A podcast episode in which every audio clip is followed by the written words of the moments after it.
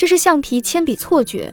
学习的时候，我们可能会无意间拿起笔的一端晃动，这时笔看起来软绵绵的，这种现象叫橡皮铅笔错觉。这是由于铅笔两端的速度不一样，从而产生了视觉误差。实际上，铅笔不可能是软的，慢慢摇晃更容易产生错觉。不过上课的时候这么做容易被老师批评，而且影响学习，还是课余时间再玩吧。